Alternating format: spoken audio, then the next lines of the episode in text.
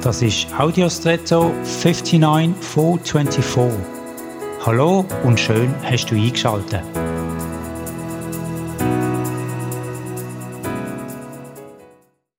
In der Zeit rund um Weihnachten machen viele Leute Gutzle.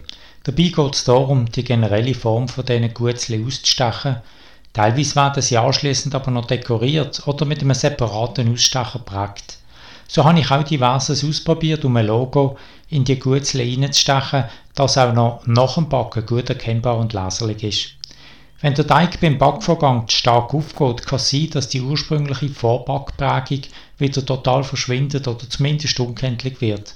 Somit ist es für den Anwendungsfall am besten, wenn der Teig sowohl vor dem Backen gut prägsam und während dem Backen wenig aufgehend ist. Mit anderen Worten, wenn er seine Form gleich behaltet während dem Präg- und Backprozess.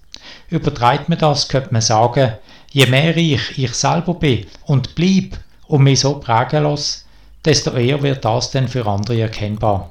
Ist das bei dir so? Und von was bist du prägt oder lässt du dich prägen?